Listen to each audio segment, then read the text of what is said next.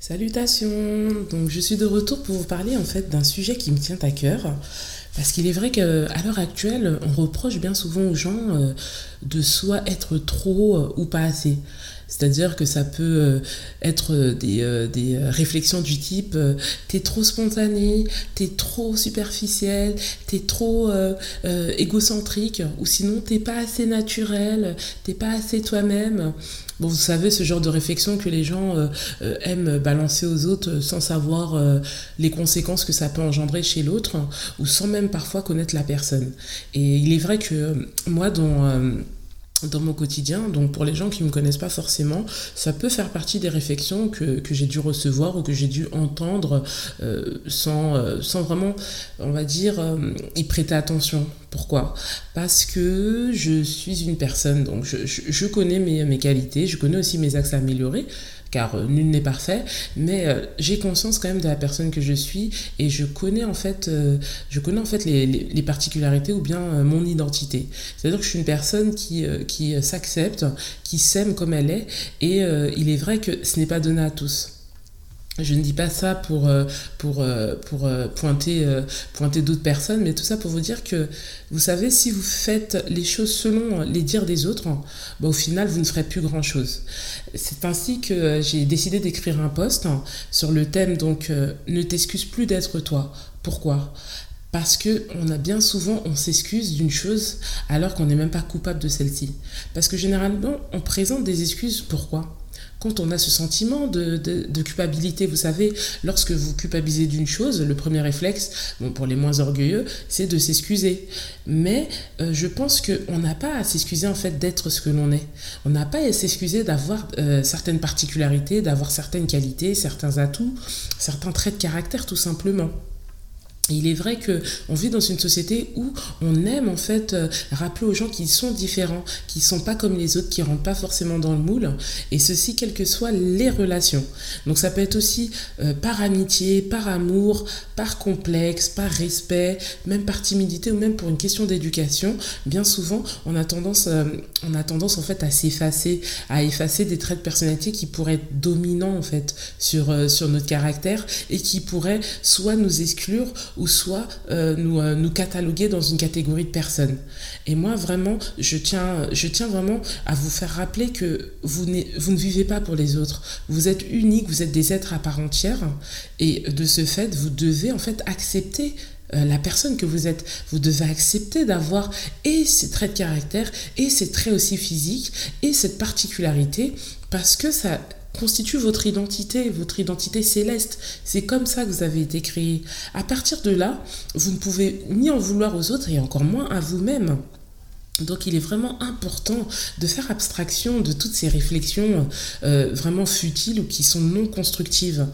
Euh, J'ai envie de vous dire que ce qu'elles viennent de vos amis, de, vos ennemis, entre guillemets, de votre famille, de votre conjoint, de votre femme, de votre homme, de votre petit ami, ou, ou même dans le, dans le cadre professionnel, sachez qu'une personne qui prend le temps de pointer ce qui ne va pas chez vous, c'est qu'elle-même déjà elle a un problème. Parce qu'il est si facile en fait de pointer les choses négatives. Moi je, moi, je sais que euh, je me suis rendu compte qu'en fait, il était trop facile pour les gens de dire tu es comme ci, tu es comme ça, tu es comme ci, tu es comme ça, toujours avec euh, un ton moralisateur ou accusateur. Mais c'est plus difficile pour ces mêmes personnes, c'est plus difficile, pardon, de leur dire tu as bien fait ceci, tu as bien fait cela, waouh, je serais fier de toi à ta place. Est-ce que tu as conscience du potentiel que tu as Est-ce que tu as conscience de cette personnalité que tu as, unique, atypique, inspirante, motivante en fait, je pense que toujours en rapport avec le langage et la personnalité, il faut vraiment faire un travail sur soi, sur le fait de ne pas chercher à s'excuser, de ne pas chercher à vouloir toujours se justifier d'être comme on est. Donc, si vous avez euh, un trait de caractère ou une personnalité que vous savez qui peut parfois être difficile à supporter, dans ces cas-là, travaillez sur vous. Mais ne laissez pas aux autres, en fait, ce droit-là de vous imposer euh, des dictats, de vous imposer euh, des traits de personnalité qui ne vous ressemblent pas ou qui ne vous appartiennent pas, tout simplement. Donc moi, ce que j'avais envie de vous dire aujourd'hui, euh, parce que je l'ai vécu et j'ai fait un gros travail sur moi à ce niveau-là, j'ai appris à ne pas, à ne pas donner plus d'importance qu'il en est aux propos des gens parce que euh, je suis une personne à part entière, je suis une personne qui a conscience de certaines choses et je sais ce que je veux, je sais ce que je vaux, je sais où je vais et d'où je viens. Et ça, c'est vraiment important. Ainsi, quand je me réveille le matin, après avoir pris un temps de méditation, un temps de prière, un temps, de, un temps où je, je, je, je fais preuve de gratitude, je, suis reconnaissant pour le souffle de vie qui m'a été accordé, j'aime me dire ne t'excuse plus, Laura, ne t'excuse plus d'être toi, ne te retiens plus d'être toi.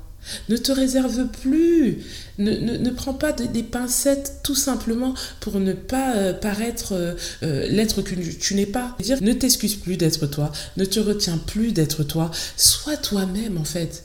Focalise-toi sur ce que tu as amélioré, oui, mais positivement. Prends les choses dans le sens positif. Ne te dis pas je suis incapable ou je ne suis pas assez. Mais dis-toi je peux m'améliorer. Et tout ça, ça a toujours un rapport avec le langage. C'est pour ça que je pointe le fait que l'estime de soi, c'est une affaire de tous, c'est l'affaire de tous.